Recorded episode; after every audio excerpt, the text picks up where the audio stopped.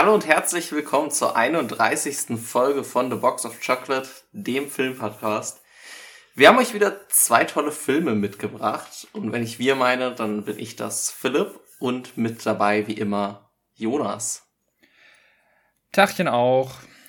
Und zwar heute für euch dabei haben wir aus meiner Box gezogen Valerian und bei Jonas war es Green Book. Ähm, aber bevor wir zu den Filmen kommt, beziehungsweise falls ihr direkt zu den Filmen springen wollt, äh, ist wie immer in der Beschreibung unten ähm, die Timecodes, dann könnt ihr da einfach dahin springen. Aber wie immer wollen wir natürlich so ein bisschen was ähm, vorher besprechen, was so aktuell in der Filmwelt so los ist. Äh, ich habe leider nicht so viel geschafft zu gucken, aber du hast mir gerade eben noch kurz gesagt, du hast wenigstens äh, den neuen, den teuersten Netflix-Film aller Zeiten, The Grey Man, geguckt. Ja, ich ähm, hatte irgendwie einfach äh, gedacht, ja, gucke ich ihn mir jetzt mal an, nachdem ich äh, in letzter Zeit nicht so viele von diesen Netflix-Sachen geguckt habe. Äh, sah der von dem, was ich mir angeguckt habe, doch eigentlich gar nicht so fürchterlich aus. Und ähm, ja, habe ihn mir jetzt quasi angeschaut und kann sagen, der ist nicht wirklich gut. Also mich hat er dann doch extrem abgenervt nach einer Weile. Äh, der, hat, der fängt sehr gut an, muss ich wirklich sagen. Äh, oder nicht sehr gut, aber in gewisser Weise von dem, was man eigentlich von Netflix äh, Eigenproduktion mittlerweile gewohnt ist, ähm, habe ich eh nicht viel erwartet und dementsprechend, als er dann losging, dachte ich mir, ach, naja, das geht ja eigentlich doch ganz gut. Ähm, das ist quasi so ein bisschen, ja, John Wick meets James Bond. Ne? Ryan Gosling mhm. ist halt quasi so Auftragskiller und dann geht ein Job schief und plötzlich ist er der Gejagte und wird auf der ganzen Welt gesucht von allen Killern und so und muss flüchten, aber niemand kann ihn umbringen, weil er einfach so krass ist und ähm, ja, wie gesagt, am Anfang, also die Story ist wirklich nicht der Rede wert. Dafür guckt man den Film auch überhaupt nicht. Es soll halt einfach nur ein Action-Spionage-Kracher sein. Und wie gesagt, der fängt cool an mit so einer Kampfsequenz in, ich glaube, Hongkong soll es sein, äh, wo dann irgendwie eins gegen eins so ein Kampf ist auf so einem Boot, wo so Feuerwerk gezündet wird. Das sieht echt cool aus. Und ich dachte mir so, ach ja, wenn der Film so bleibt, dann kann man den durchaus machen. Aber leider passiert dann da auch nicht viel mehr. Und mit jeder Minute dieser Film länger dauert, wird der noch bescheuerter. Es wird so hanebüchen an manchen Stellen. Äh, nicht nur, dass die Effekte extrem schlecht sind, also da gibt es eine Szene, die in so einem Flugzeug spielt, was dann abstürzt. Und, und Ryan Gosling hat keinen Fallschirm und muss dann aus dem Flugzeug springen und jemanden einholen, der einen Fallschirm hat und dann kämpfen sie in der Luft und es sieht. Das hört sich aus. ein bisschen nach äh, Uncharted an. Äh, tatsächlich habe ich mich sehr häufig an Uncharted erinnert gefühlt. Nicht zwingend an den Film, aber irgendwie so ein bisschen an die Videospielreihe, weil die mhm. halt genauso over the top ist. Und ey, dann gibt es eine Szene, also spätestens da muss man dann wirklich sein Gehirn ausschalten, weil das ist, das ist dann in Prag und da wird einfach komplett einfach Prag lahmgelegt. Also die zerstören einfach die komplette Innenstadt in Prag. Das ist dann so ein riesiger Shootout und von allen Ecken kommen irgendwelche Goons an mit, äh, mit irgendwelchen Panzerfäusten und Raketenwerfern ähm, und Ryan Gosling besiegt die aber irgendwie alle und dann explodiert das und dann kommen die Bullen und dann explodieren die. Dann gibt es eine Szene, wo Ryan Gosling in einer fahrenden Straßenbahn kämpft. Die Straßenbahn fährt durch die Innenstadt ohne Fahrer von selber. Mit irgendwie Highspeed rast sie da durch die Innenstadt. In der Zwischenzeit Ryan Gosling in der Straßenbahn kämpft mit irgendwelchen Leuten. Währenddessen kommen Autos von links und rechts, die mit Raketenwerfern diese Straßenbahn abschießen äh, während Anna de Amas quasi mit ihrem Auto die dann irgendwie abwirkt und, und selber zum äh, Explodieren bringt. Und am Ende kracht die Straßenbahn in einen Gebäudekomplex, während Ryan Gosling auf dem Dach steht, rückwärts die Straßenbahn wegläuft und im letzten Moment runterspringt, wo Anna de Amas mit einem Sportwagen ankommt und er auf der Windschutzscheibe landet und quasi ähm, aufsteht und es ist halt nichts passiert. ungefähr, das, das ist ungefähr so irgendwie der, der Vibe, der diesen Film komplett durchzieht bis zum, bis zum Ende. Und das ist so absurd. Da, da, ich kam mir wirklich irgendwann dumm verkauft vor. Und ich, ich denke, für manche könnte das irgendwie ganz, ganz lustig sein. Aber mich hat das dann irgendwie nicht wirklich mitgenommen. Also ich, ich, ich mag Action, auch wenn, sie, auch wenn sie ein bisschen over the top ist. Aber so ein bisschen Realismus habe ich dann schon ganz gerne. Und das war mir too much, muss ich sagen. Ja, ich habe mich jetzt gerade so ein bisschen erinnert gefühlt an Shang-Chi, wie du es so erzählt hast. Ähm, nur Shang-Chi hatte dann wahrscheinlich den Faktor, dass die Action halt gut gedreht war, ne? Ähm. Ja, ja, schon. Also, also sagen, vor allem, weil, weil, du meinst, mit dieser Straßenbahn, diese, gab ja diese Busszene bei Shang-Chi relativ Ach so, ja, die, die, ist deutlich besser als äh, die in The Grey Man jetzt. Also, mhm. es gibt ein paar coole Kampfchoreografien, aber auch manche, die extrem zerschnitten sind. Also, das Editing passt irgendwie nicht immer ganz gut in den Film. Was sehr, sehr häufig vorkommt, wo sie mit richtig rumspielen, ist äh, Drohnen. Also, du hast tausende von irgendwelchen Drohnenfahrten, auch mitten durch Action-Setpieces und so Manchmal sieht es ganz cool aus, manchmal ist es aber auch so Gimmick, wo man sich denkt, ja, braucht man jetzt die Drohnenfahrt durchs Krankenhaus, um zu etablieren, dass wir jetzt im Krankenhaus sind. So, ist, man hat irgendwie das Gefühl, es ist ja der teuerste Netflix-Film, wie du schon angekündigt hast. Mhm. Man hat so das Gefühl, die haben auch einfach Geld ausgegeben, um Geld auszugeben an manchen Stellen. Und ich denke, ja, keine Ahnung, also die hatten es einfach über, das Geld, wenn man so will. Auch, ja, das ist ähm, natürlich dann ein bisschen traurig, ne? Ähm, ja, also ich habe ich hab mich auch gewundert bei dem Film, den haben sie extra noch in, ins Kino gebracht, äh, zu ausgewählten Tagen. Und deswegen dachte ich so ein bisschen, vielleicht gehen die sogar, ähm, keine Ahnung, auf, auf Award-Jagd. Das ist ja eigentlich immer so, Netflix bringt die eigentlich immer nur ins Kino. Also, dann noch so ein bisschen da irgendwie die Chance zu wahren. Äh, weil die ja sonst bei, bei verschiedenen Awards gar nicht nominiert werden dürfen. Also das ist auf jeden Fall kein Award-Film. Ich okay. weiß nicht, ob sie irgendwie aufzählen auf sowas wie Visual Effects. Aber die sind auch nicht wirklich gut in dem Film. Es gibt, wie gesagt, Szenen, die sehen echt scheiße aus. Äh, manche sehen ganz okay aus, aber naja. Und dann, und dann äh, ist es auch ein bisschen so ein, ja, der Film spielt halt irgendwie in 1001 Städten über den Globus verteilt. Ähm, dann sind sie mal in Berlin, dann sind sie mal in Wien, dann sind sie mal in Prag, dann sind sie mal in Hongkong, dann sind sie mal in, ich glaube, in Baku sind sie an einer Stelle. Also sie sind ständig irgendwo anders. Ähm, was aber auch man das Gefühl hat, gar nicht so wirklich notwendig ist und einfach nur, oh ja, krass, guck mal, wie viele Drehorte wir hatten. Auch da irgendwie einfach so ein bisschen Geld rausgeschmissen. Ähm, und vor allem macht das in der Story dann manchmal überhaupt keinen Sinn. Weil es gibt eine Szene von, einer, von einem Charakter, der ist in Berlin in Gefangenschaft. Mhm. Und gleichzeitig ist Ryan Gosling in Wien in Gefangenschaft. Und ab dem Moment, wo Ryan Gosling gefangen genommen wird, vergehen so drei Stunden oder so also es wird nicht genau gesagt, aber er ist quasi in so einer Zelle und dann befreit er sich aus der Zelle. Und ich würde mal schätzen, das dauert so drei, vier Stunden maximal, ist er in dieser Zelle. Und dann kommt er raus und dann kämpft er und bla bla bla und plötzlich kommt ihm jemand zur Hilfe und es ist der Charakter, der vor drei Stunden noch in Berlin war. Und ich denke, wie ist sie, diese Person denn jetzt gerade? Sie hat sich in Berlin befreit und ist so schnell nach Wien gekommen. Das macht überhaupt keinen Sinn. Also, das ist so, da denke ich mir so, warum muss das denn überhaupt, also, ja, ähm, dann auch ganz viele Product Placements, so ein bisschen, also nicht so, dass es mich gestört hat, aber äh, es war schon irgendwie auffällig, irgendwie Skittles und DHL aus irgendeinem Grund sehr, sehr, sehr, sehr präsent in diesem Film. Und ja, im Großen und Ganzen ein Film, der, wie gesagt, am Anfang von der Action her ganz okay war, aber mit die, also immer, immer bescheuerter wird und mich am Ende wirklich nur genervt hat. Äh, ich glaube, er ist nicht so schlimm wie was wie ähm, Red Notice, den habe ich ja nie gesehen, aber ich, von dem, was ich so mitbekommen habe, stelle ich mir den deutlich schlimmer vor. Ja, der war sehr schlimm. Ja. Ähm, der Film jetzt hier ist jetzt auch nicht zwingend auf Humor ausgelegt oder so. Es ist eher quasi wirklich Action, einfach nur ein bisschen plump. Ryan Gosling macht einen guten Job, aber ja, äh, nicht, auch nicht wirklich viel, was er zu tun bekommt.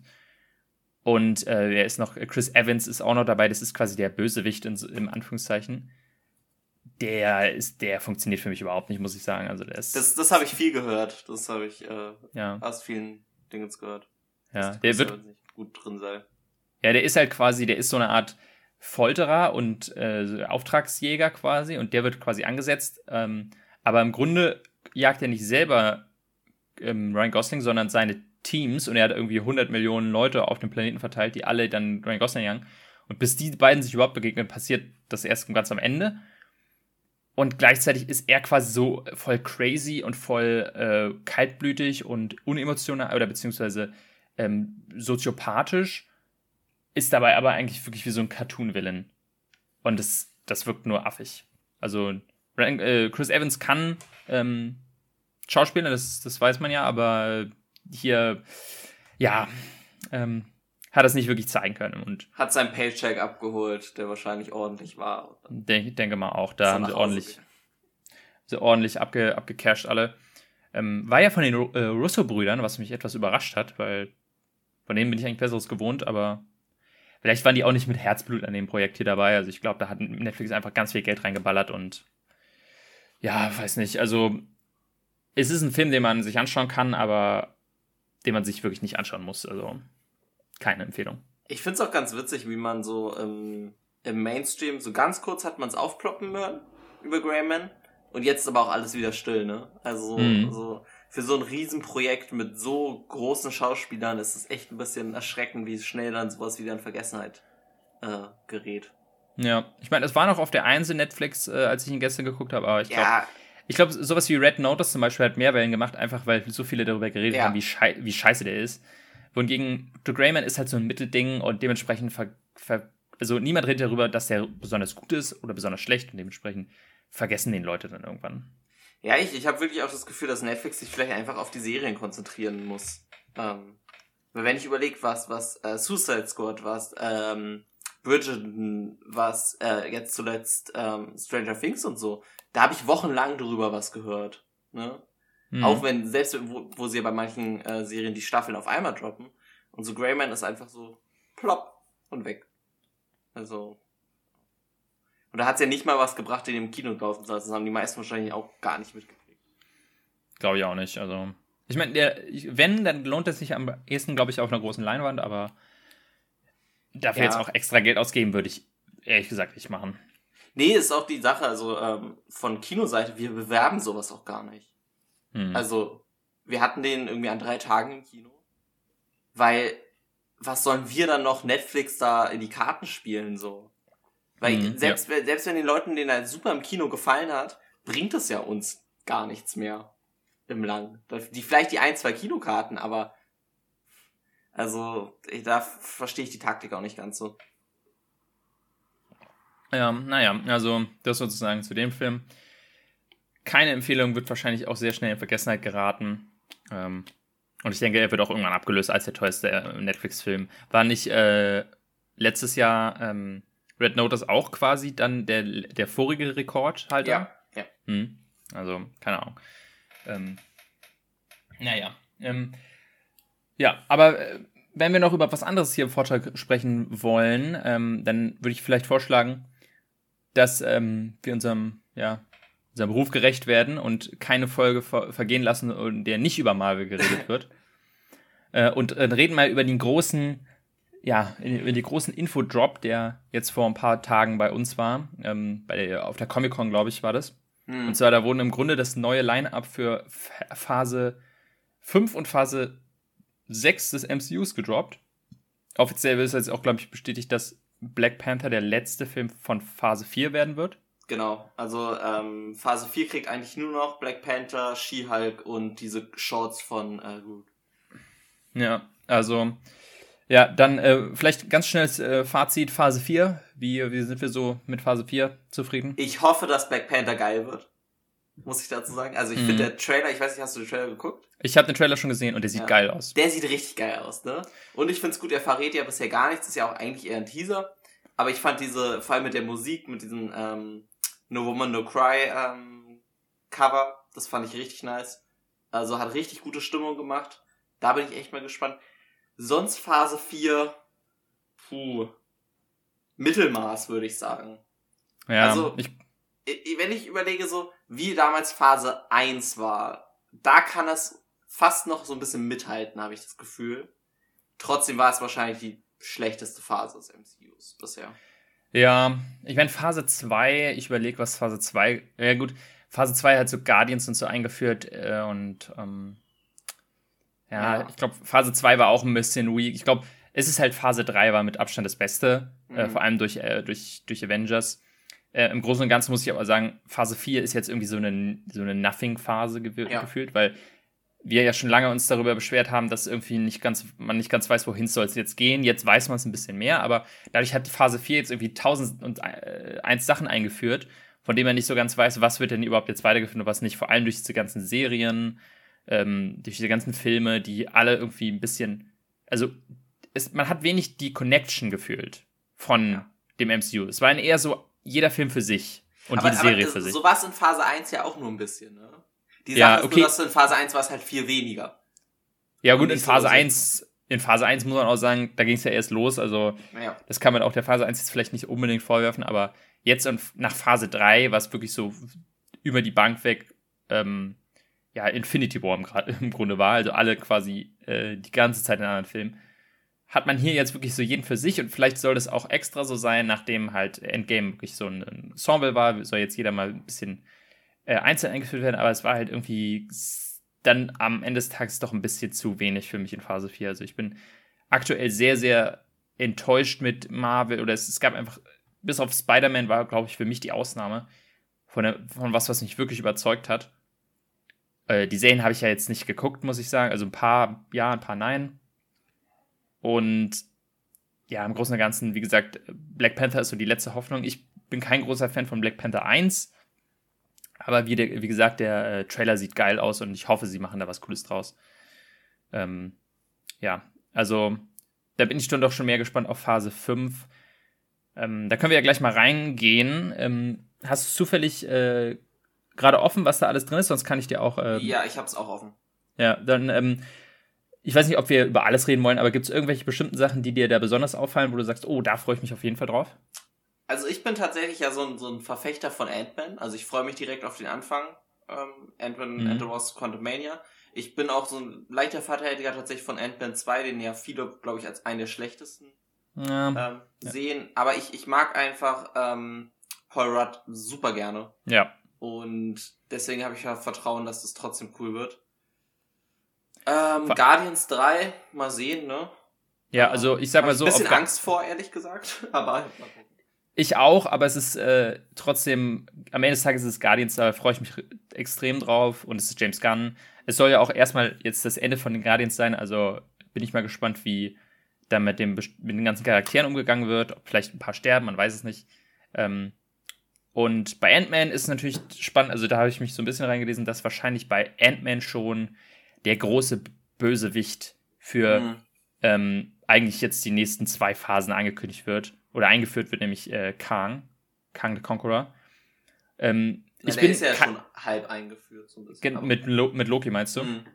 Ja, genau. Das ist, war ja nicht technisch gesehen, war das ja gar nicht. Ja, ich weiß. Khan, aber, aber es war eine Variante von ihm. Mhm. Aber ich glaube, ähm, deswegen wird Ant-Man, glaube ich, ein sehr, sehr wichtiger Film. Und da bin ich deswegen extrem gespannt drauf. Ich bin kein Comicleser, ich, ich, kenn, ich weiß nichts über Kang. Ich weiß nur, es soll einer der krassesten überhaupt sein. Ähm, und dementsprechend, äh, ja, also damit haben auch alle gesagt, Thanos ist einer der krassesten und es hat sich bewahrheitet. Also ich bin echt gespannt, was, äh, was dann quasi die daraus äh, machen. Äh, ja, hier Secret Invasion, muss ich sagen, weiß ich jetzt nicht, interessiert mich nicht. Echoes, oder der Echo, das ist ja von der einen aus Hawkeye, mhm. ne? Die Serie. Ja, das ist äh, die, die eine aus ähm, Hawkeye. Ja, genau, aus Hawkeye. Ähm, dann Loki kriegt eine zweite Staffel. Finde ich macht cool. auch, ja, macht auch am meisten Sinn. Also, äh, dass die Staffel oder die Serie eine zweite Staffel kriegt, weil da auch das Ende ein bisschen offen bleibt, beziehungsweise da noch viel, vor allem wenn dann äh, das Multiversum und, und Khan dann quasi eine größere Rolle spielt, glaube ich, kann, kann da Loki sehr viel Zusatz zu bieten. Dann kommt äh, The Marvels, also Captain Marvel 2. Ähm, hatten wir ja letztens als Thema, dass du meintest, äh, Miss Marvel äh, wird dann quasi auch eine Rolle spielen. Wird definitiv, also bin ich mir ziemlich mhm. sicher mittlerweile. Ja, äh, Blade. Auf Blade äh, freue ich mich tatsächlich sehr. Ähm, das kann richtig, also das, ich hoffe, dass Blade dann auch so richtig schön, äh, wahrscheinlich wird es nicht, aber so richtig schön ab 18 sein wird. Das ähm, wird Marvel niemals machen, aber es wäre natürlich super. Dann haben wir Ironheart. Ich glaube, Ironheart soll so eine Art neuer Iron Man werden. Ja, ähm, kann sein. Habe ich ehrlich gesagt keine Ahnung. Ist auch eine Serie, ne? Ich glaube, es ist. Äh, achso, Disney Plus, ja, das soll, glaube ich, eine Serie sein. Und ist, glaube ich, ein Charakter, der ja auch jetzt in ähm, Black Panther schon eingeführt wird im neuen Film. Ah, okay. Also irgendjemand aus Wakanda ist, glaube ich, der dann neuer Iron Man wird. Also nicht Iron Man, aber so eine Art Iron Man. Ja, könnte, äh, könnte ja auch zu den Young Avengers. Gut, das, das ist ja nicht angekündigt dazu, aber ich hm. glaube immer noch, dass das irgendwann passiert. Ja, ich denke auch mal, dass sich da hier noch viel ändern wird. Ich meine, Phase 4 sah am Anfang auch ganz anders aus. Also viele Sachen sind nie gekommen oder sind früher gekommen oder später gekommen. Also kann auch sein, dass sich hier noch was ändert. Ähm, dann gibt es äh, die, die Serie für Agatha aus, äh, Wonder Vision. Ah. Weiß jetzt, weiß nicht, ob ich die Hält, brauche, ehrlich gesagt. Hält sich mein Hype auch sehr in Grenzen, muss ich tatsächlich mhm. sagen. Fand, sie war ein cooler Charakter, aber ich finde es immer schwer, nur weil ein Charakter cool ist, da eine ganze Serie drumherum zu spannen. Aber mhm. mal gucken. Ja, dann kommt, glaube ich, ein großer Hype für alle, nämlich äh, Daredevil kommt eine neue Staffel. Also, das soll ja dann, wenn ich das richtig verstanden habe, auch derselbe Charakter aus den Originalstaffeln sein. Das Daredevil weiß ich war ja tatsächlich nicht, aber ja, ich kann mir nicht vorstellen, dass sie quasi alles resetten. Ich meine, es ist ja quasi Daredevil ist ja schon bei Spider-Man aufgetaucht. Also ich, also das war ja auch der aus der Serie. Ich glaube also, dass sie schon das aufgreifen wollen. Und das macht auch, also es leuchtet auch ein, weil ähm, Daredevil war von den Serien, die damals gedroppt wurden, die mit Abstand beliebteste und hat auch, glaube ich, als einziger eine zweite Staffel bekommen und so. Also. Ja, da, da ähm, werden wir auch äh, in She-Hulk dann mehr erfahren, weil im Trailer von She-Hulk ist er auch ganz am Ende. Mhm. Ja, also denk mal, den, äh, da freuen sich die meisten drauf. Ich habe Daredevil nie gesehen, habe mir viel sagen lassen. Werde ich vielleicht auch irgendwann nachholen, weil das klingt schon echt cool. Ich werde es jetzt definitiv nachholen. Ich habe es auch, auch nicht gesehen. Ich habe tatsächlich die einzige Netflix-Serie, die ich geguckt habe, war Iron Fist. Ah, ja, ja, ja. Und also da die, die ja alle als schlechteste. Keine Ahnung, wie das passiert ist, aber ich werde es auf jeden Fall dann nachholen. Weil ich meine, jetzt gucke ich schon alles MCU-mäßiger, dann muss ich auch irgendwie durchziehen. Ja, und dann als letzten Film für Phase 5 haben wir den neuen Captain America, äh, New World Order. Und dann, äh, dann offiziell mit äh, Anthony Mackie oder mit, mit äh, Falcon als neuen Captain America. Muss dann wahrscheinlich auch dann endlich mal die Serie nachholen bis zum dem Punkt. Hab noch, äh, hab noch zwei Jahre Zeit. Ja, bei mir ist hier noch eine Liste Thunderbolts. Ähm, ist äh, das Film oder Serie?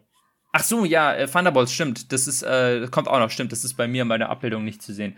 Äh, das ist ein Film, glaube ich, und es soll so ein bisschen, ich glaube, das ist so ähm, die Marvel-Variante von den Suicide Squad. Mhm. Das ist irgendwie so ähm, die Anti-Avengers aus irgendwelchen Bösewichten oder so. Ähm, klingt, ganz, oh. klingt, klingt ganz cool. Ähm, ist halt die Frage, was sie daraus machen. Ne? Also, ja, und ob das im FSK 13 funktioniert, frage ich mich immer. Hm, also, ja. Aber. Ja. Und dann haben wir noch, ähm, ja, bei Phase 6 haben wir noch kaum was äh, angekündigt. Da kommt auf jeden Fall noch mehr dazu wahrscheinlich. Äh, lustigerweise geht die Phase 6 aber auch nicht lange. Also die soll wirklich nur anderthalb Jahre gehen. Startet mit äh, na, wie heißt es, äh, äh, Captain, nee, Fantastic Captain Four. Fantastic Four, so rum. Äh, da freuen sich auch viele drauf. Ich denke mir auch so, ja, jetzt haben wir Reed Richards gesehen. Ich weiß nicht, ob sie den auch wiederverwenden, also John Krasinski. Es wird gemunkelt, dass er es nicht macht, weil sie jemand Jüngeren haben wollen, habe ich jetzt so durchgelesen. Witzigerweise ja. wird gemunkelt, ob er Regie führt stattdessen. Dann. Ja, wäre wär lustig. Wahrscheinlich, wenn er Regie führt, gibt es auf jeden Fall irgendein Cameo ja äh, als, als Reed Richards mhm. Faker oder beziehungsweise dass er auftaucht als Nebencharakter oder so. Könnte ich mir gut vorstellen. Ich denke mal auch, dass sie eher wahrscheinlich die Fantastic Four als Origin Story machen wollen und da ist dann Reed Richards oder John Krasinski ein bisschen zu alt für. Ich fände wirklich auch noch Origin Story ähm, voll okay. Also, wir haben es jetzt im MCU nicht mehr so häufig gehabt, dass wir Origin Stories gehabt haben, außer in den Serien natürlich. Und deswegen ich hätte mal wieder Lust drauf. Ich mag die Fantastic Four, also die alten Filme. Ähm, nicht das, das eine Remake. Aber. Fantastic. Ja. Ja, das, ähm. Ja, da bin ich, äh, da bin ich auf jeden Fall gespannt drauf. Kommt Anfang 20. Nee, Ende 2024. Und dann kommt der große Knaller überhaupt, nämlich 2025 kriegen wir zwei neue Avengers-Filme. In so einem krass. Jahr. Und zwar Avengers, äh, ja, was ist, ist es dann Avengers 6 und 7? Äh, nee, 5, nee, 5 und 6. 5 und 6, genau. Äh, Kang Dynasty und Secret Wars. Also, ne, lässt darauf vermuten, dass es dann wahrscheinlich auf äh, Kang the Conqueror rauslaufen wird. Secret Wars, äh, wie gesagt, ich bin kein Comicleser, aber ich weiß, oder ich habe mir von vielen Sachen, von vielen Leuten sagen lassen, Secret Wars soll somit das Geilste sein, was es überhaupt in den Comics gibt. Und da ist man natürlich dann sehr gespannt drauf, was sie, was sie daraus machen. Ich bin vor allem mal gespannt, ob das dann auch so ein bisschen, ja, ähm, hier, wie heißt es, äh, Infinity War und Endgame-mäßig sein wird, dass es halt Part 1 und Part 2 ist. Oder ob es wirklich zwei, also ich kann es mir nicht anders vorstellen, weil die kommen im selben ja. Jahr raus. Also es, irgendwie müssen die dann mit einem Plot-Twist, äh, am Ende von Kang Dynasty passiert irgendwas und dann muss man darauf Secret Wars warten, wie es weitergeht oder so. ja, ich bin mal gespannt. Also da, da bin ich am meisten gespannt auf. Müssen wir natürlich auch noch drei Jahre warten, aber ja. Ähm, ja aber man hat wirklich viel drauf. Also als MCU-Fan hat man trotzdem viel, wo man sich drauf freuen kann. Mhm. Ich, ich nehme an, dass wir wahrscheinlich in Phase 6 noch Shang-Chi 2 kriegen werden.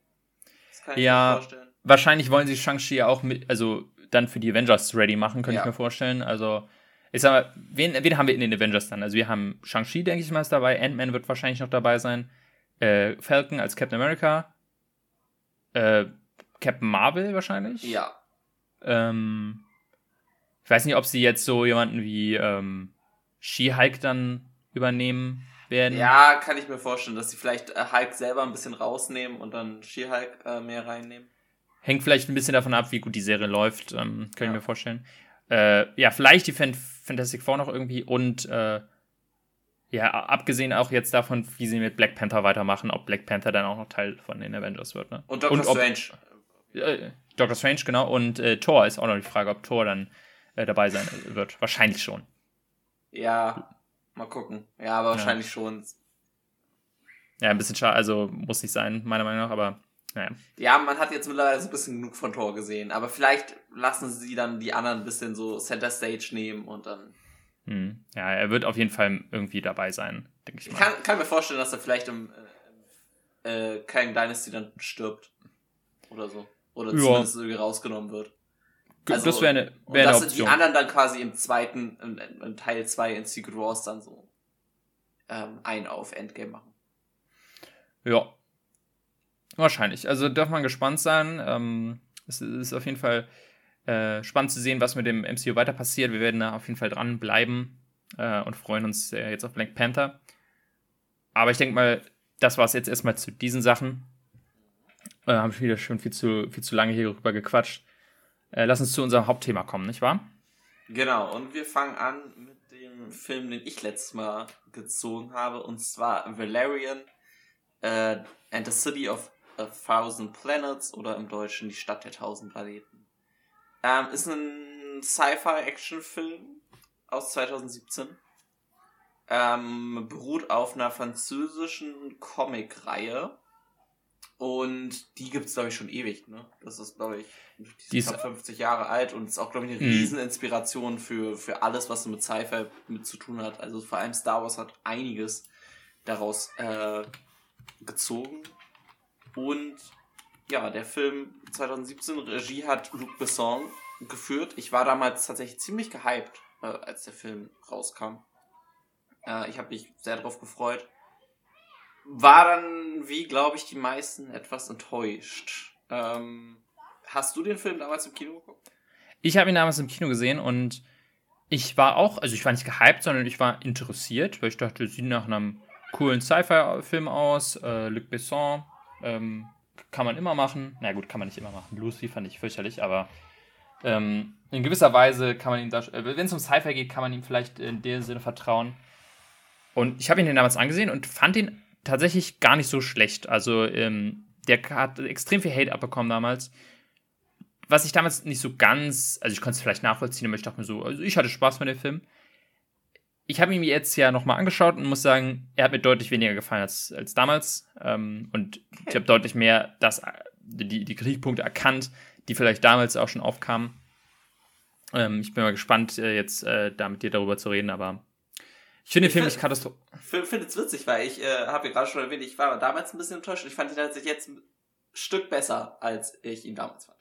Na, schau mal an. Dann haben wir ja, ja genau die geg gegenteiligen Effekte. Bei mir hat sich so ein bisschen gedreht.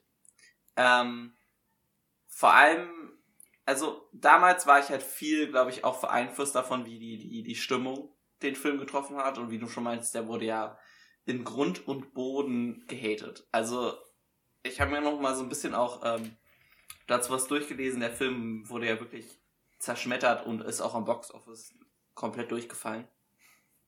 Was ich so ein bisschen komisch finde, weil es eigentlich ein relativ typischer Sci-Fi-Film wie jetzt auch ne, mit Marvel-Filmen, glaube ich, ganz gut vergleichbar ist, der so ein bisschen diesen Humor tragen will und dann coole Action haben will. Und ich dachte so, eigentlich ist es ein typischer Film, den so der Mainstream eigentlich ganz gut weggucken kann. Ähm, Ich weiß nicht. Also ich, ich mich ich mein, es echt, dass der so gecrashed ist. Ich meine, äh, mach ein paar, äh, keine Ahnung, bisschen dunklere Szenen mit rein und du hast äh, Star Wars 7.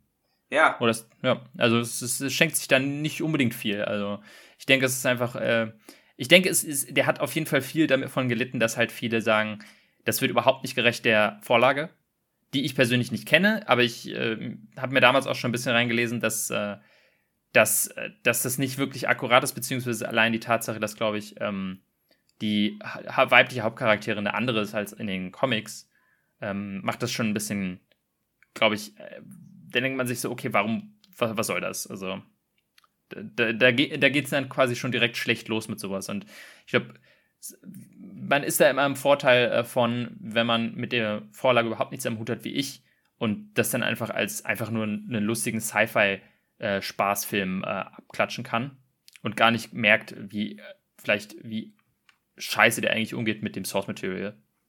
Ja, aber, aber wie viele kennen denn überhaupt das Source Material? Anscheinend also, eine Menge. Also ich, ich sag mal, ähm, also ich kann es überhaupt nicht, aber vielleicht sind wir einfach nicht der, die Generation dafür. Ich weiß damals äh, von den YouTubern, die ich damals geguckt habe, haben alle gesagt, boah, ey, also das wird ja gar nicht gerecht okay, den Comics krass. und so. Ähm, ich denke mal, ja, also ich weiß nicht, wie lange die Comics äh, liefen, aber vielleicht war das so ein bisschen so auch so ein ähnlichen Level wie, ja, also wer quasi in den 90ern groß geworden ist, hat die vielleicht auch noch viel gelesen so. Und äh, dann sind wir da einfach dann raus gewesen. Äh, ich weiß nicht, aber das, äh, das hat wahrscheinlich einen, einen, großen Impact davon. Und ähm, das, äh, ja, das, das hat mich dann halt damals überhaupt nicht äh, betroffen. Aber äh, dich ja wahrscheinlich auch nicht, ne? Aber du fandest ihn trotzdem nicht so gut damals? Ja, also ich habe damals, mich hat vor allem äh, die Story halt ähm, hm. sehr enttäuscht, muss ich sagen. Ich fand, es war so ein Film, der, der so ein bisschen in so eine typische Falle getappt ist, die die man öfter bei Filmen, was ich vor allem jetzt so bei so Netflix-Filmen gerne sehe, diese, dieses und dann, und dann, und dann, und dann, und dann, und dann passiert das. Also Ey, es, das, ja. es, es gibt kein so richtige, viele Szenen haben einfach gar keinen Impact auf die gesamte Story. Es passiert einfach nur irgendwas. Und dadurch zieht sich der Film in manchen Teilen, obwohl er visuell halt eigentlich stimmig ist. Aber er, er ist halt von der Story nicht stimmig er wirkt so ein bisschen in dem Sinne wie so eine Art Videospiel mhm. mit so einzelnen Chaptern oder Missionen, so einer Motto.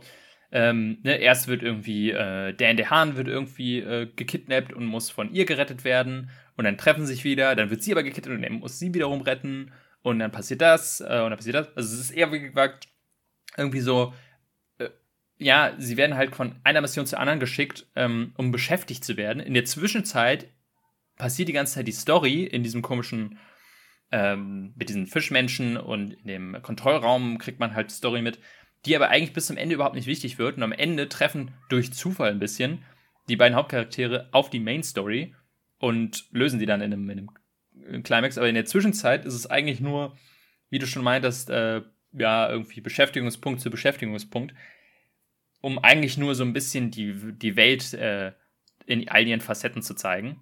Und ich muss auch sagen, die Story hat mich am meisten jetzt quasi äh, kalt gelassen in, dem, in diesem Rewatch. Aber was den Film dann halt wirklich rettet, ist, dass die Welt halt wenigstens geil ist. Für mich. Also ich finde, ja. visuell ist die echt top und man guckt sich Alpha super gern an. Man guckt den Planeten von denen, wie auch immer sie heißen, super gerne an. Irgendwie ist das alles interessant, wie es funktioniert und wie es abläuft und die ganze Spezies. Und da ist so viel Kreativität her. Da, da würde ich auch sagen, das ist nochmal ein ordentliches Level über Star Wars zum Beispiel, weil wir fokussieren uns zwar jetzt auch wieder auf die Menschen, obwohl es so viel interessantere Lebewesen da gibt, aber wenigstens kriegen wir halt viel mehr von der Welt zu sehen. Und ich habe immer das Gefühl, in Star Wars, wir fliegen zwar durch ganzen Planeten, aber wir kriegen halt nicht so wirklich viel davon zu sehen. Und hier haben wir wenigstens visuell alles da.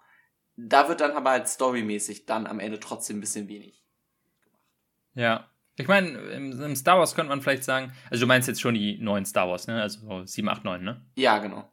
Ja, ja, da habe ich nämlich auch das Gefühl, also ich habe das Gefühl, der Film ist im Grunde diese eine Sequenz in Star Wars 8, wo sie auf diesem Casino-Planeten sind, mhm. einfach die ganze Zeit. Ähm, auch wenn quasi in Star Wars 8 das mit die meiste gehasste Sequenz überhaupt ist. Aber ich glaube, das liegt bei Star Wars 8 einfach darin, dass einfach deutlich interessanteres woanders passiert und man mhm. sich denkt, was machen wir denn hier gerade? Das macht überhaupt keinen Sinn. Bei dem Film ist es so, man denkt sich, ja, was da in dem Hintergrund für eine Story ist, ist scheißegal. Äh, viel interessanter ist eigentlich, wie diese ganze Welt aufgebaut ist. Und da muss ich dir total recht geben, das ist für mich auch das absolute Highlight des Films und das fand ich damals auch schon. Die Welt, ähm, super interessant. Alpha ein bisschen weniger, aber die allererste Sequenz in dem Film, nämlich dieser Markt, mega geil. Ja. Für mich absolutes Highlight des Films.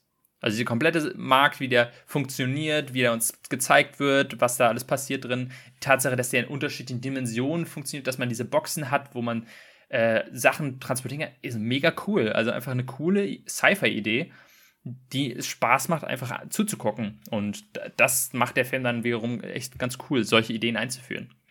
Ja, und ich finde es ein bisschen schade. Wir haben ja letztens ähm, über Avatar. Und mhm. Avatar, es hat mich dann so in gewissen Sachen ein bisschen an Avatar erinnert, weil die Story relativ schwach ist und dann visuell aber viel raushaut. Aber mhm. Avatar hat halt wenigstens so eine noch relativ logische, zwar sehr simple Story, aber die irgendwie mehr in sich mit drin funktioniert. Und Valerian hätte gar nicht viel gebraucht, um, finde ich, das Level zu erreichen. Es hätte nur so ein paar Nebensequenzen, wieder am Ende zusammenfügen müssen, dass die die Gesamtstory beeinflussen. Und ich glaube, dann wären die Leute auch direkt mehr mitgegangen. Und dann hätte man ja immer noch gucken können, ob man dann in den späteren Teilen, weil es war ja bestimmt geplant, daraus ein größeres mhm. Universum zu machen, dann noch mal ein bisschen tiefer einzutauchen. Aber erstmal die Leute mit dem Visuellen zu catchen. Und wenn man dann halt so ein bisschen die Leute auch ranzieht und vielleicht auch die Charaktere ein bisschen sympathisch macht, dann hätte es vielleicht auch funktioniert. Ja, ja, da sprichst du auch schon quasi den nächsten großen Punkt an. Das, ich hatte es wirklich nicht mehr so im Kopf, aber meine Güte sind die Hauptcharaktere fürchterlich. Also, ähm, gra also gerade die, die Liebesstory zwischen denen mhm. hat mich eigentlich am meisten abge abgenervt. Weil eigentlich beide sind super unsympathisch, also er vor allem deutlich mehr, natürlich. Ähm, ist so ein Fredboy, Lady Shaker quasi, so ein bisschen Han Solo, aber in, in, in jung und assi. Ja, aber so genau, das nehme ich ihm auch gar nicht ab. Also ich ja. nehme ihn nicht ab, dass er so ein Han Solo ist. Und das ja, ist, überhaupt nicht. Ich, das größte Problem. Weil er, so ein Milchbu weil er so ein Milchbubi ist, ne? Ja, aber es gibt genug quasi unlikable Heroes, die dann trotzdem likable werden. Aber er bleibt mhm. halt einfach unlikable die ja, ganze allein, Zeit. Allein die Tatsache, du hast quasi 30 Minuten lang ist er irgendwie bewusstlos, liegt irgendwo rum und sie macht irgendwie tausend und eine Sachen, um ihn wiederzufinden. Und in dem Moment, wo sie ihn wiederfindet, hat er nichts Besseres zu tun, als irgendwie sie, äh, ja, irgendwie äh, anzugraben oder zu verarschen. Ja. Und sie denkt, ja, wow. Ne, nicht mal, nicht mal ein Ansatz von, von Dankbarkeit konnte man diesem Charakter irgendwie zusprechen, dass er, natürlich ist er eigentlich total, äh, ja, ähm, ja, egoistisch, aber in dem Moment merkt, er, merkt man ihm dann so ein bisschen an, dass er ihm doch quasi ihr, ihm was an ihr liegt oder so. So ein bisschen wie Han Solo da, dann auch. Aber nee, also das kommt überhaupt nicht. Und dann quasi mir aber eine Liebesgeschichte zu erzählen zwischen denen, die, die anscheinend auch eine längere Zeit schon zusammenarbeiten. Also ich weiß nicht, das, das, das hat überhaupt nicht funktioniert. Und es tut auch nicht, ähm, nicht gut zur Sache, dass die beide im Grunde aussehen wie Geschwister äh, in der ganzen Sache. Also das macht es dann noch weirder im Grunde. Ja gut, das funktioniert ja bei Star Wars im ersten Teil auch. Äh, vielleicht, ja, vielleicht ist es eine, An, An, äh, äh, eine Andeutung daran. Aber hm, naja, also ich, ich mag beide Schauspieler eigentlich ganz gerne. Ich auch. Deswegen finde ich es so komisch, dass sie einfach gar nicht funktionieren miteinander. Mhm. Ja, also vielleicht ein bisschen, vielleicht liegt es auch an der Regie. Luc Besson, ich meine, ich weiß nicht, ob, ob, du generell mit Luc Besson jetzt viel am Hut hast, aber ich hatte Lucy ich, geguckt. Leon der Profi habe ich mal geguckt. Ja, genau. Leon, Leon der Profi ist für mich auch ein Meisterwerk, aber ich muss ganz ehrlich sagen, da muss ich mich jetzt outen. Ich bin kein großer Freund von äh, Fünfte Element. Hm, ich auch ist nicht, ist, ist nicht mein Film. Ähm, und ich kann aber nachvollziehen, also ich sag mal jetzt, in meinem persönlichen Ranking ist Valerian wahrscheinlich über dem fünften Element. Aber ich kann jeden nachvollziehen, der sagt, fünfte Element ist tausendmal besser als Valerian. Ähm, ich komme einfach mit fünftem Element und dem Humor und so, ich komme ich einfach nicht so ganz klar. Das ist einfach nicht mein Film. Da, da finde ich den Film ein bisschen angenehmer, aber wie gesagt, äh, ne, also no hate hier. Aber ja. äh, dementsprechend bin ich halt auch bei Luc Besson nicht so unbedingt äh, dann, oder gerade in letzter Zeit, ich meine, ich, ich weiß halt nicht, wann das letzte Mal ein guter Film mit ihm rauskam, oder von ihm. Wie gesagt, Lucy, ich finde katastrophal, ich finde ihn so scheiße. Und ich glaube, viel mehr kam seitdem auch gar nicht. Also, deswegen, ja, denke ich mal, auch nicht der beste Regiejob hier. Ja, und äh, ich muss auch sagen, die Story, ich, ich habe jetzt schon alles wieder vergessen von dem Film. Also, ich habe ihn vor ein paar Tagen gesehen. Ich kann mich ja nicht so aus der Story erinnern. Also, was am Ende, diese ganzen Fischmenschen und so, das ist mir so egal gewesen. Am Ende. Ähm, das, deswegen ist ja auch, auch am Ende quasi, macht, macht einen deutlichen ähm, Sturzflug der Film für mich. Und das Highlight ist eigentlich, wie gesagt, dieser Markt am Anfang, am Mitte, in der Mitte sieht man so ein bisschen. Das ist auch so, ähm, es gibt so eine Szene in, ähm, wo sie zum ersten Mal äh, auf Alpha ankommen und gezeigt wird, was so quasi die verschiedenen Gebiete sind. Oh, hier in dem Gebiet, da ist überall Wasser und da gibt es diese komischen. Wasserviecher. Mhm. Und dann gibt es da das Gebiet, das sind irgendwelche Gaswesen, die irgendwelche Kugeln da äh, züchten. Dann gibt es diese einen diese eine Gebiet, wo irgendwelche Roboter in irgendwelchen ähm, Schaltkreisen leben oder so, wo die ganze Information von dem Planeten gespe gespeichert ist. Alles super cool, aber irgendwie sehen wir davon explizit nicht so viel. Und das, ja. das hat, weißt du, an welchen Film mich das erinnert? Das erinnert mich total an Zoomania von Disney. Weil das ist mhm. genau dasselbe Problem. Du hast diese Stadt und dann wird gezeigt, oh, guck mal, hier ist die Wüste und hier ist die Schneelandschaft und hier ist der Dschungel. Und dann sieht man aber viel zu wenig davon.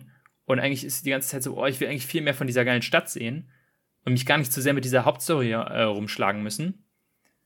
Und dann gibt es quasi, es gibt nur eine Sequenz, wo irgendwie ähm, Dane DeHaan irgendwie wegrennen muss und der rennt dann durch Wände und so und rennt dann quasi durch ganz viele verschiedene Gebiete, um die einmal zu, gesehen zu haben.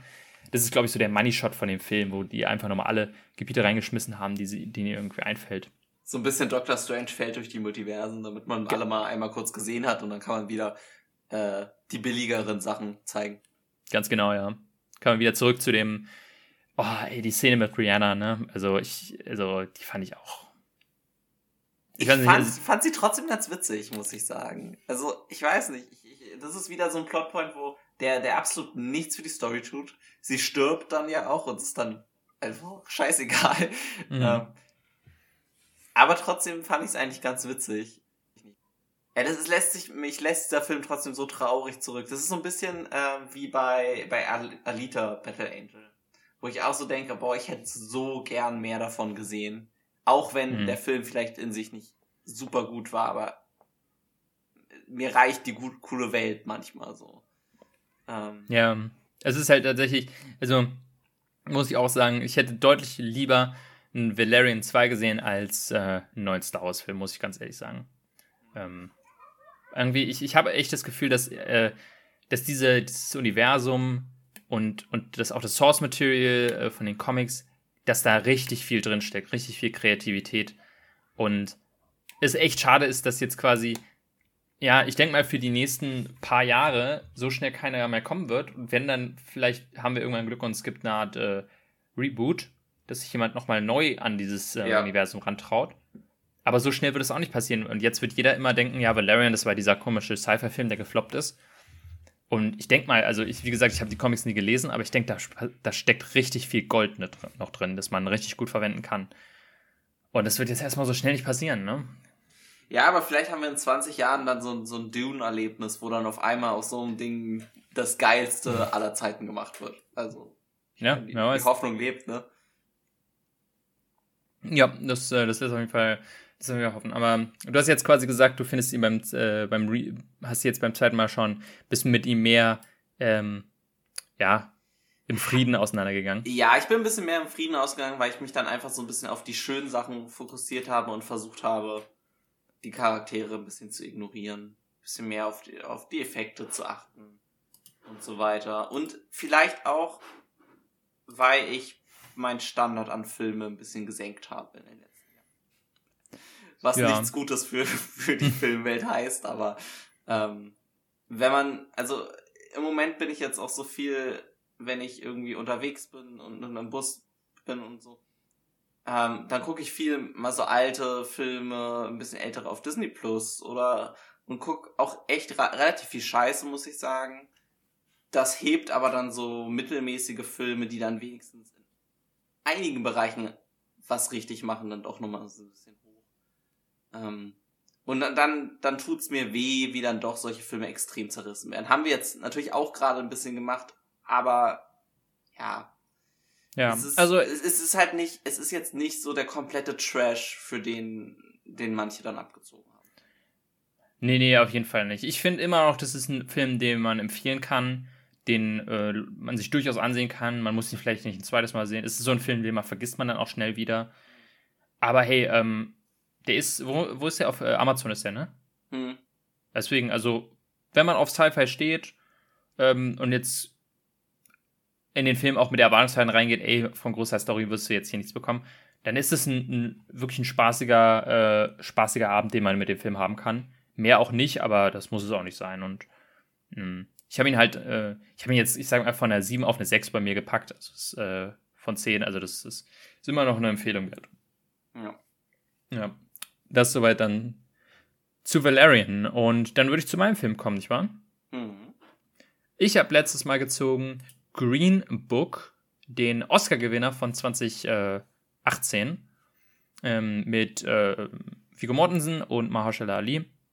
Geht im Grunde darum, äh, ja, so ein bisschen, äh, ja, so eine Mischung aus Driving Miss Daisy und äh, ziemlich beste Freunde, wenn man so will. Es geht darum, dass ein äh, italienischer oder also es spielt in, in Amerika und in den, ich weiß nicht, in den 60ern soll es, glaube ich, sein. Äh, und basiert auf einer wahren Geschichte. Und ein Italiener namens Tony Lip soll, wird engagiert als, als Fahrer für einen afroamerikanischen Musiker, der durch die Südstaaten äh, reisen möchte, um da Konzerte zu geben. Und soll ja quasi einfach äh, durch die Gegend fahren und aber auch beschützen. Und da passieren natürlich dann auch ja, ein paar Schwierigkeiten äh, mit, ähm, mit ja, Rassismus oder einfach quasi, wie er anders behandelt wird, obwohl er quasi angenommen wird als Musiker, darf er da trotzdem nicht äh, in deren Restaurants essen oder so, obwohl er da eigentlich Ehrengast ist und so weiter und ähm, macht natürlich dann ein großes, ist im, im Großen ein Film über die, die, den, den, den herrschenden Rassismus aus der Zeit, aber natürlich auch mit, mit Blick auf, auf die heutige Zeit. Hat damals den äh, Oscar für besten Film gewonnen, äh, sowie den Oscar, glaube ich, für Drehbuch und äh, Mahershala hat auch einen Oscar gewonnen. Habe ich jetzt mal reingeworfen als Repräsentant für so Filme, die Best Picture gewinnen, wo man sich denkt, was hat die Academy sich dabei gedacht? Also, wo man ganz klar merkt, dass die Oscars extrem politisch sind und eher versuchen, den Safe Pick zu nehmen, statt sich irgendwas zu trauen. Ich persönlich mag Green Book ganz gerne, muss aber auch sagen, dass das kein Best Picture ist. Ähm, und, aber deswegen wollte ich einfach mal über diesen Film reden, weil ähm, ja, ich das äh, durchaus spannend finde. Äh, wie hast, hast du ihn denn vorher schon mal gesehen? Ja, ich hatte ihn tatsächlich damals im Kino gesehen. Ich habe ihn in, mhm. der, in der Sneak Preview äh, damals gesehen. Ähm, ich fand ihn damals super. Ich finde ihn auch immer noch super, muss ich sagen. Mhm. Wobei ich ich habe mich ich habe ihn halt mit mit mit dem heutigen Blick so ein bisschen schwer getan tatsächlich mit der Aussage des Films ähm, in, in manchen Teilen ähm, und finde so ganz bisschen witzig, weil der Film ist irgendwie, ja, er ist politisch, er ist Oscar-bait politisch, aber irgendwie ist er auch komplett unpolitisch, weil er nichts wirklich sagt. Er sagt ja, so, ja, die 60er waren rassistisch. Ach was. Und viel mehr schafft er aber gar nicht, mir rüberzubringen. Deswegen ist es halt, äh, deswegen ist er vielleicht so perfekt für die Oscars, weil er hat im Grunde eine Aussage, aber die Aussage ist so oberflächlich, dass sie eigentlich überhaupt nicht aneckt. Ne, die Aussage, wie du schon meinst, ist, ja, Rassismus ist schon echt dumm. Ist schon echt Quatsch, dass, äh, dass wir ja. Leute anders behandeln, weil sie anders aussehen. Ne? ist ja, ne? Also es ist ja Quatsch. Und viel mehr schafft der Film auch nicht einem äh, aufzumerken. Also, ähm, und das ist halt so das Ding, wo man sich denkt, sowas dann mit einem Best Picture auszuzeichnen, zeigt eigentlich, wie, wie, wie, wie feige eigentlich die Academy dann ist, weil sie sich, also ich weiß noch, ich kann mich nämlich genau daran erinnern, dass ich damals, ähm, ich gucke die Oscars auch immer live und so und mache so einen kleinen Tippspiele. Und das Jahr, ich, es war nicht das beste Jahr für die Oscars, ich, das war das Jahr, wo Black Panther auch nominiert war für Best Picture, also mhm. schwierig, ähm, ich, äh, ich damals äh, bin davon ausgegangen, dass Roma gewinnt von Netflix. Äh, und mein persönlicher Pick wäre The Favorite gewesen, äh, so ein Period Piece, äh, ein bisschen Den weirder Film. Ja, aber ähm, und wirklich, es hat niemand mit Green Book gerechnet. Das war, selbst als Green Book irgendwie hat halt insgesamt nur zwei andere Oscars gewonnen. Also als diese Kategorie angekündigt wurde, hat niemand mit Green Book gerechnet. Also alle, die da live reagiert haben, drauf waren, bitte was? Green Book? Wo kommt das denn jetzt plötzlich her? Äh, und hat dann irgendwie gezeigt, okay, wenn die, die, die Oscars können sich irgendwie nicht ganz entscheiden, äh, ob sie jetzt wirklich Roma auszeichnen wollen, weil es ist ein Netflix-Film, keine Ahnung, nehmen sie lieber den Safe-Pick mit Green Book. Ne? Und ja. ähm, das, das, das, das, äh, das ist halt so wahnsinnig repräsentativ. Deswegen, ich, ich weiß noch damals, ich habe den auch im Kino gesehen und dachte, ey, das ist ein echt schöner Film. So ein bisschen halt auf so einer Ebene wie ziemlich beste Freunde. Mhm. Ähm, aber habe nie gedacht, dass das ein Oscar-Gewinner ist. Und das, dementsprechend bin ich mit der Erwartungshaltung auch gar nicht in den Film reingegangen. Und ich glaube, das ist sowas, was den Film halt dadurch schadet, weil plötzlich hatte dieser Film wahnsinnig viel Aufmerksamkeit mit, oh, das ist der beste Film des Jahres, Fragezeichen. Und dann waren alle so, nee, ist er nicht. Und dann hat er, glaube ich, ein bisschen Hate abbekommen. In gewisser Weise zu Unrecht, weil ich finde es immer noch ein, finde ich, sehr gut gelungenen Film ist, ähm, der aber dann quasi auf so eine Goldwaage plötzlich gelegt werden musste mit, ist das der beste Film, den dieses Jahr hatte? Und ähm, dann halt viele sich äh, angefangen haben, den Film ja, ein bisschen genauer anzuschauen und gesagt haben, nee, das, das ist, der Film hat sehr viele Schwächen und äh, das ist irgendwie dann das, deswegen, also das, das passiert häufiger mit, mit äh, solchen Oscar-Gewinnern. So ein ähnliches Phänomen hatte ich bei Coda, aber ich glaube, Coda ist da noch ganz gut wegbekommen und ich finde Coda, glaube ich, auch ein bisschen besser als Green Book. Geht aber in eine ähnliche Richtung, finde ich. Ich sage, Coda hat super davon profitiert, dass ähm, Will Smith jemanden bei den Oscars geschlagen hat. also, weil halt dadurch der Film nicht diesen extremen Hype nach den Oscars bekommen hat. Hm, das, das, das kann sein, ich, ja. Und ich liebe ja Coda, aber ich glaube auch, dass der wahrscheinlich so ein Phänomen gehabt hätte sonst. Hm, äh, der ja. hat einfach. Niemand hat von diesen Oscars mitgenommen, dass Coda gewonnen hat, sondern alle haben mitgenommen, dass Will Smith irgendwie crazy ist. Ja, genau. Ja.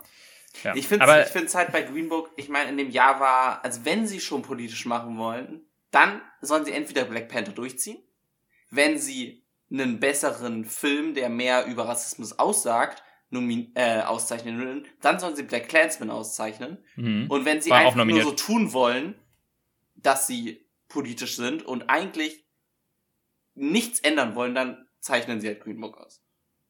Ja, und äh, damit haben sie dann quasi genau bewiesen, was sie machen wollen. Äh, also, besser ging es nicht. Äh, direkt das Jahr danach haben sie es dann quasi wieder gut gemacht, indem sie Parasite ausgezeichnet haben.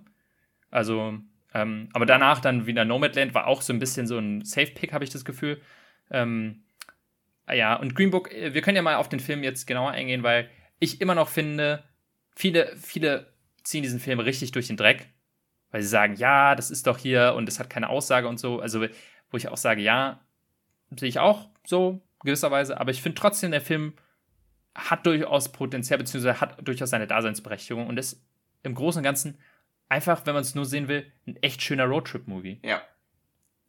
Ähm, mit und, und zeigt quasi die Freundschaft zwischen zwei Charakteren sehr, sehr schön. Ich mag beide Charaktere und auch beide Schauspieler sehr, sehr gerne in dem Film. Ähm, ist auch ähm, durchaus an manchen Stellen echt lustig. Hm, er hat wirklich guten und, Humor. Also den Humor mochte ich auch. Ähm, dieses Zusammenspiel auch, auch durch den quasi so ein bisschen, bisschen dämlichen Italiener, der durch die Gegend läuft. Das, das hm. äh, kommt gut rüber. Ja. Und ähm, wenn man nochmal auf die politische Ebene eingehen will, eine Sache, die ich an dem Film dann doch wiederum gut fand, wo ich sage, hm, das hat man jetzt doch nicht so häufig gesehen, ist diese Tatsache von, oder dieses, diese Dynamik von, du hast den Charakter von äh, Shirley, heißt er, glaube ich, Dr. Shirley. Und der ist quasi genauso zwischen den, äh, zwischen den Stühlen. Er ist quasi im Grunde komplett in der weißen Gesellschaft drin, durch das, was er macht. Ja, und durch seinen Aber, sozialen Status auch, ne? Dadurch, dass er genau, viel Geld hat. Genau, durch seinen sozialen Status ist er im Grunde in der weißen Gesellschaft. Mhm. Aber wird von denen nie vollends akzeptiert, weil er eben dunkelhäutig ist. Aber von seiner dunkelhäutigen ähm, ähm, ja, äh, wie sagt man, äh, äh, von, von, von, von, von, von dem Rest quasi der dunkelhäutigen Gesellschaft wird er auch nicht akzeptiert, weil er eben nicht, äh, nicht zu denen gehört. Und es ja. gibt immer wieder sehr, sehr schöne Momente, wo man das äh, zeigt, wo dann zum Beispiel eben äh, Viggo Mortensen halt sagt, hä, wieso kennst du denn irgendwie den und den Sänger nicht? Das ist doch deine Leute hier. Ähm, oder wieso, wieso isst du denn kein, äh, kein Kentucky Fried Chicken? Was ist denn bei dir los? Und dann gibt es diese eine sehr, sehr schöne Szene, wo sie irgendwie ähm, auf der Straße stehen bleiben, haben irgendwie Platten und kurz aussteigen und du siehst quasi, wie Mahershala da steht und guckt quasi auf die Felder, wo quasi gerade ganz viele Dunkelhäutige äh, auf den Feldern arbeiten und du richtig siehst, dass sie sich denkt, ich gehöre nicht zu euch. Und äh, es gibt natürlich auch, das wird, diese Message wird nochmal mit dem Holzhammer dem Zuschauer einge, eingeprügelt in, der, in dem großen Oscar-Moment, wo Mahershala Ali im Regen dann steht und sagt, wenn ich nicht schwarz genug bin und ich weiß genug, was bin ich dann dann, wo man sich denkt, ja, okay. Vor allem, er steigt einfach aus ohne Grund. Ja. Er hätte es auch einfach im Auto sagen können, aber ja. ja weil, weil, Regen, im Regen ist es dramatischer. Ja. Ähm, das sind dann so Momente, wo man sich denkt, ja, oh Gott, das, also das ist wirklich, das ist so richtig, das ist der Oscar-Bait-Moment überhaupt. Ähm, und äh, macht dann diese sehr subtile Message dann doch nochmal sehr, sehr plump. Aber generell diese Message, die habe ich in Filmen noch nicht so häufig, wenn nicht sogar überhaupt noch nicht gesehen. Ne? Es gibt viele Filme, die sich halt mit dem Thema Rassismus auseinandersetzen oder, oder der Ungleichheit aus der Zeit oder aus der heutigen Zeit. Aber dieses, hey, wie fühlt es sich denn an, genau dazwischen zu stehen und eigentlich zu, zu beiden Seiten nicht zugehörig zu fühlen, äh, finde ich super spannend. Und hat, finde ich, dadurch ein gewisses Alleinstellungsmerkmal in dem Film. Ja. Äh, in Black Landsman wird es tatsächlich so ein ganz bisschen angedeutet, weil er ja auch ein schwarzer ähm, Polizist dann ist, ne? Mhm, und dann ja. ist er nicht so richtig ein Polizist, weil er wird von den anderen nicht so richtig akzeptiert, weil er schwarz ist und er wird aber von, vor allem von seiner, aber da geht's ja dann mehr um, um den Kuckucksklan selber, deswegen fällt es, glaube ich, so ein bisschen zur Seite. Ja. Aber ja, Vielleicht, das finde ich auch ein Thema, was echt cool angesprochen wird. Ich, ich, ich denke gerade nur so an äh, Judas in The Black Messiah vielleicht ein bisschen, wo du den mhm. einen hast, der ja. quasi ja sozusagen der Spitzel ist. Ähm, das könnte man vielleicht, das geht auch in eine ähnliche Richtung, ne? dass du quasi mhm. für die Weißen arbeitest und eigentlich zu den Schwarzen gehörst und deswegen zu beiden nicht richtig gehörst. Also, ja, das vielleicht noch in eine Richtung, aber der kam ja auch danach erst. Also, ja. Ähm, eine Sache, die mich an dem Film tatsächlich extrem stört, äh, und damals auch schon, ähm, ist eine Szene am Anfang. Äh, und zwar ist generell wird ja so ein bisschen, ich habe es schon häufig erwähnt, so ein bisschen diese ziemlich beste Freunde-Dynamik gemacht, nämlich Dr. Shirley sieht in Viggo Mortensen quasi etwas Besonderes, weil sich denkt, hey, der sieht mich, der sieht gar nicht in diesem Schwarz-Weiß-Denken. Der sieht mich einfach für das, was ich bin und genau deswegen will ich ihn als meinen Fahrer. Genauso wie damals halt irgendwie ähm, in ziemlich beste Freunde, der, äh, der im Rollstuhl sitzt, sich denkt, ey, ich will genau den, die Person, weil der behandelt mich genauso wie jeden anderen Menschen auch. Und es kommt in dem Film auch eigentlich rüber, aber trotzdem gibt es am Anfang eine Szene, wo Tony Lip hat zwei dunkelhäutige Klempner oder so in seiner, in seiner, ähm, in seiner Wohnung und seine Frau gibt, gibt denen was zu trinken. Was macht er? Er wirft die Gläser in den Müll. Sozusagen, weil sich denkt, okay, die Gläser sind jetzt beschmutzt, die kann man nicht mehr benutzen, deswegen müssen sie jetzt weggeschmissen werden. Und dann jemanden, der anscheinend so krass tiefen Rassismus in sich drin hat, dann mir zu erklären, er hat überhaupt kein Problem damit, dann einen Dunkelhäutigen durch, durch die halbe Welt zu fahren, kam für mich dann einfach nicht so wirklich rüber. Ähm, wenn die Szene nicht gewesen wäre, hätte ich den Film vielleicht besser gefunden. Ja, weiß ich nicht. Halt, er soll halt so ein bisschen seine Lektion lernen, ne? glaube ich, soll das sein. Ähm, ja. Und er macht es ja primär aus, aus Geldnot. Ja, aber ich finde, dann kommt am Anfang des Films oder als er den, den Auftrag annimmt, nicht wirklich rüber, dass er theoretisch, also eigentlich hat er damit ja überhaupt, also es wird gar nicht angedeutet, dass er ein Problem damit hätte, dass der jetzt dunkelhäutig ist. Er ist halt eher so, oh ja, ist ein bisschen komisch, dass der jetzt in den Süden fahren will, aber pff, wenn das Geld stimmt, ne, ist mir doch egal.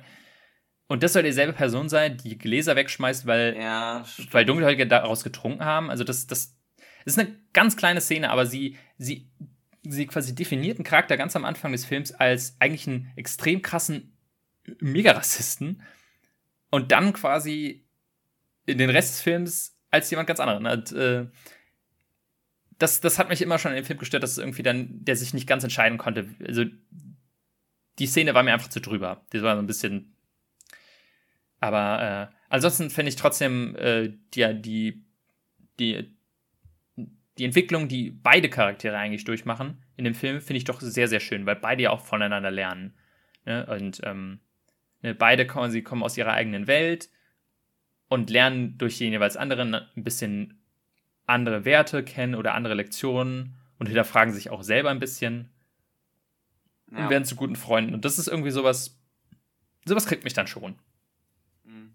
Ja, was, was mich am Anfang immer so ein bisschen, oder was mich jetzt aus heutiger Sicht auch so ein bisschen gestört hatte in dem Film, war, dass äh, er über weite Teile dann doch so diese Perspektive einnimmt. Du, du kannst quasi nichts verändern, also du kannst eher was verändern, indem du äh, quasi es erstmal akzeptierst und dich so ein bisschen den Leuten annäherst. Und ihnen dann zeigst, dass ja du gar nicht so schlimm bist. Was er ja viel am Anfang ähm, so macht. Hm. Und da, also bin ich so ein bisschen fundamental einer anderen Meinung, dass du durch so dieses passive Handeln eigentlich nicht wirklich was veränderst meistens. Ähm, ich meine, die großen Bürgerrechtsreformen in den USA sind nicht dadurch entstanden, dass ein paar äh, Schwarze in, den Süden gefahren sind und sich mit denen, mit denen nett gestellt haben, sondern es ist, weil viele auf die Straße gegangen sind, demonstriert haben, äh, so ein bisschen, was wir in Judas and the Black Messiah gesehen haben, eher. Das sind die Leute, die viel mehr verändert haben. Ich meine, am Ende lernt er auch da so ein bisschen, ne? Er, am Ende steht er dann für sich selber mal ein äh, in dem Restaurant es kam mir trotzdem so in manchen Teilen so ein bisschen so rüber von wegen, ja, hier, er ist dann doch der bessere Schwarze, weil er sich halt so verhält, anstatt den Leuten mal auf die Fresse zu geben, verbal gesagt, ne? Also klar, Leuten in die Fresse zu schlagen ist nicht richtig, aber manchmal musst du vielleicht auch extremere Mittel benutzen, um, um wirklich was zu erreichen.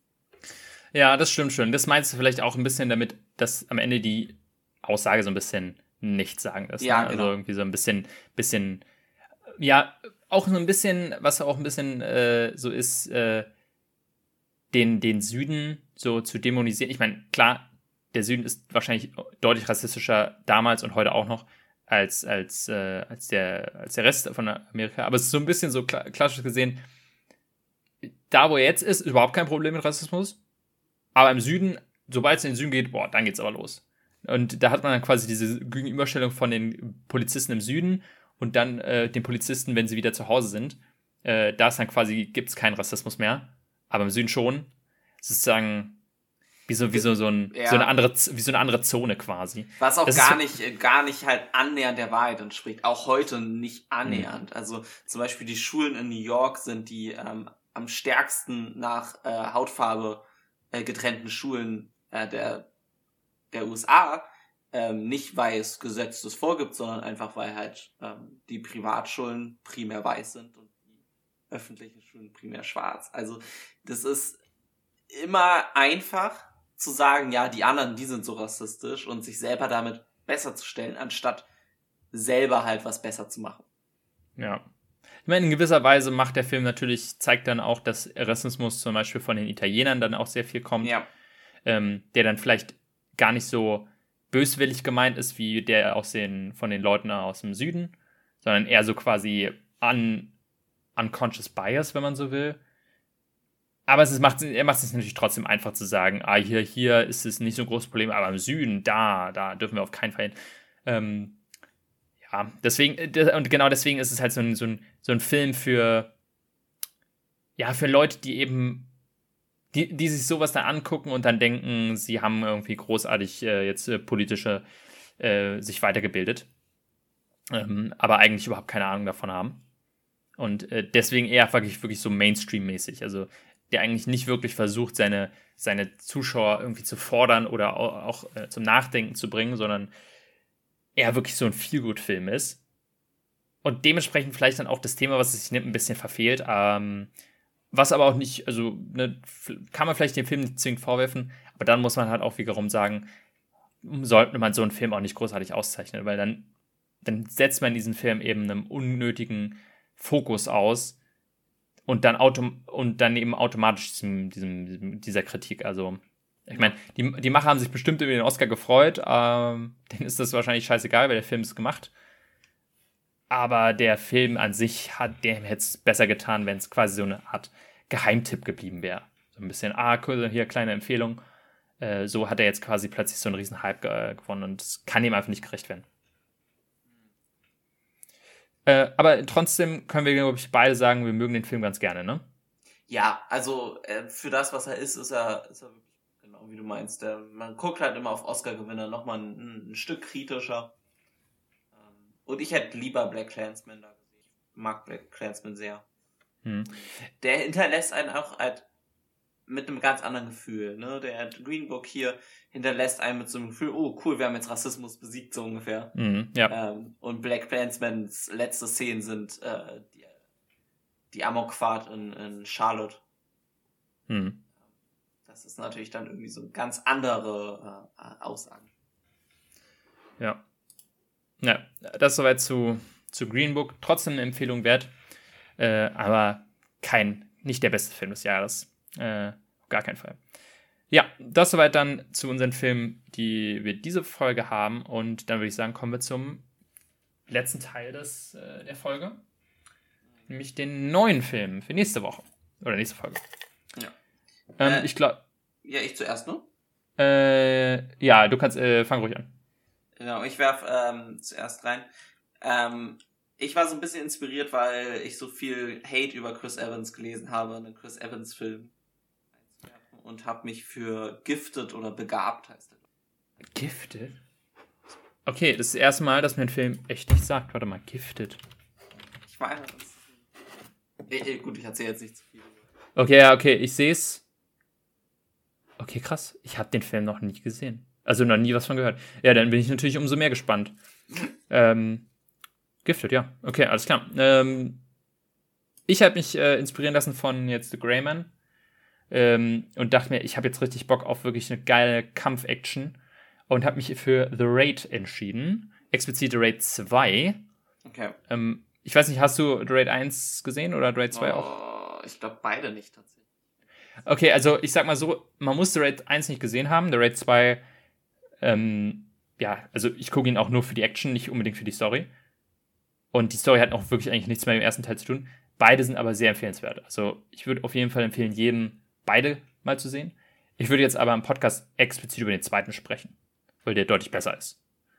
Ähm, ja, also für bei mir The Raid 2 wird reingeworfen. Jetzt ziehen wir tatsächlich die eigentlichen Filme für die nächste Folge.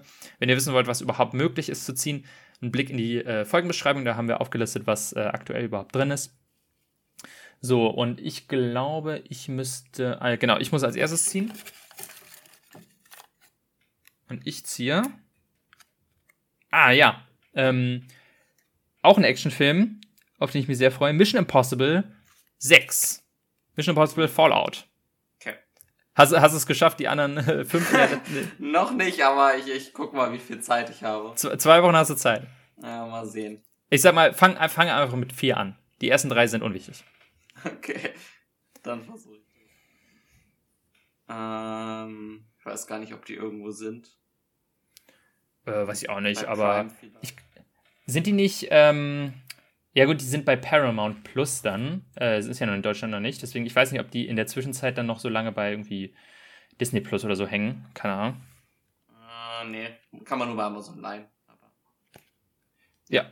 Okay, ähm, bei mir wird's Fallout. Was wird's bei dir? ich habe einen aus der ganz anfangs reingeworfen gezogen. Ich habe endlich 28 Days Later. Ja, wir haben es endlich geschafft. Endlich ist er da. Also beziehungsweise endlich sind wir beide durch mit unseren ersten zehn Filmen. Das ist dann, äh, ja, hat ja, hat ja nur eineinhalb Jahre oder so gedauert. Müssen wir den mal ziehen. Also 28 Days Later ähm, und Mission Impossible Fallout. Ich weiß nicht, ob man 28 Days Later irgendwo sehen kann. Würde ich jetzt ehrlich gesagt auch bezweifeln, dass man ihn irgendwo findet. Ja, das Ähm. sind so typisch solche Filme, die dann irgendwie. Nee. Äh, ach doch, Disney Plus. Disney Plus. Disney Plus ist der. Okay, dann bin ich mal gespannt, ob der da ungeschnitten zu sehen ist. Kann ich mir irgendwie. Ich meine, ich, ich weiß gerade nicht auf Anhieb, wie brutal der ist. Ich glaube, ist er gar nicht so sehr. Ähm, Aber er hat einen 28 18er, also er hat einen 18er. ja, genau, aber es kann ja in Deutschland immer noch sein, dass er dann geschnitten ist. Äh, ja. Ähm, aber ich glaube, 28 Weeks Later ist deutlich brutaler. Also ähm, bei Days könnte es noch, noch gut gehen. Ja, dann äh, nächste Folge dann Mission Impossible Fallout, also der sechste Teil und äh, 28 Days Later. Und wir werden wahrscheinlich auch reden über äh, Nope, nicht wahr? Ja. Da freue ich mich auch schon sehr. Vielleicht auch äh, Bullet Train. Also ich habe schon vor, den jetzt äh, vor nächster Folge zu Ja, der kommt nächste Woche. Also kommt, beziehungsweise wenn ihr die Folge hört, ist er raus. Mhm, genau. Ähm, ja, und äh, was wir dann noch so. Ich weiß nicht, ob Skihike dann geht Skihike schon los? Ich weiß gar nicht. Das weiß ich jetzt auch nicht. Ja, wir werden es sehen sehen. Also in nächster Folge gibt es dann quasi regulär zwei Wochen. Und bis dahin, äh, ja, viel, viel Spaß beim Filme schauen, nicht wahr? Genau. Bis dann. Ciao, ciao.